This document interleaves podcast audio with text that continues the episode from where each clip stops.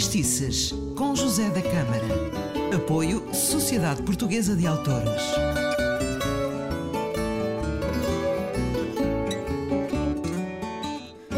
Ora viva, sou o José da Câmara e no Facestices de hoje vamos conhecer melhor um grande guitarrista, o Armandinho, considerado o pai da guitarra portuguesa.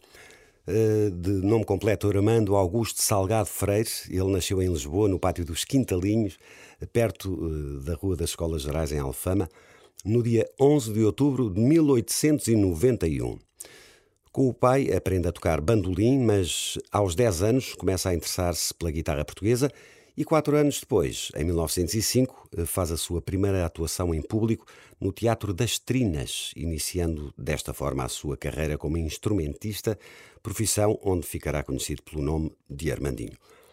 A sua carreira é impulsionada eh, quando, em 1914, conhece o mais famoso guitarrista da época, o Luís Carlos da Silva, conhecido por Luís Petrolino, e se torna o seu discípulo.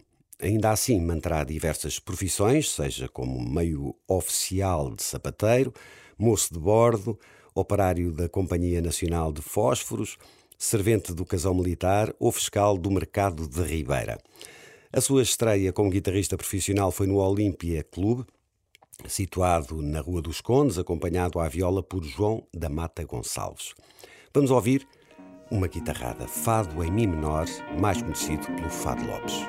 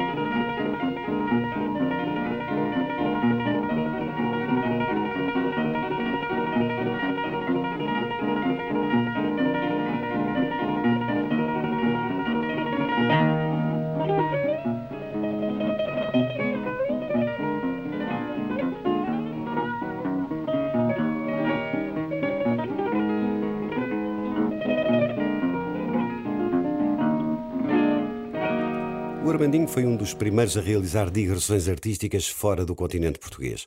Em 1922 anuncia a sua ida à Espanha e à Inglaterra com João Mata Gonçalves.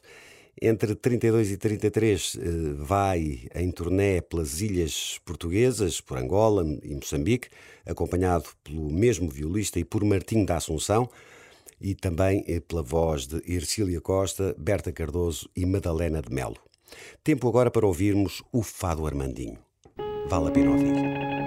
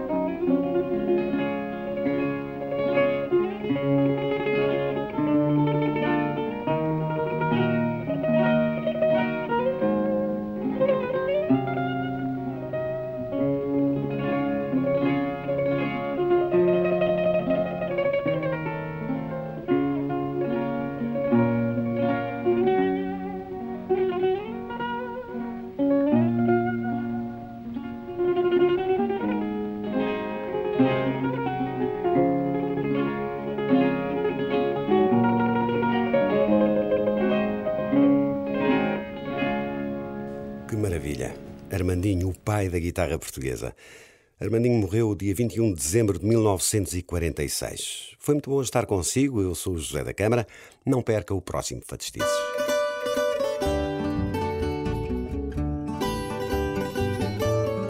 Fadistices, com José da Câmara. Apoio Sociedade Portuguesa de Autores.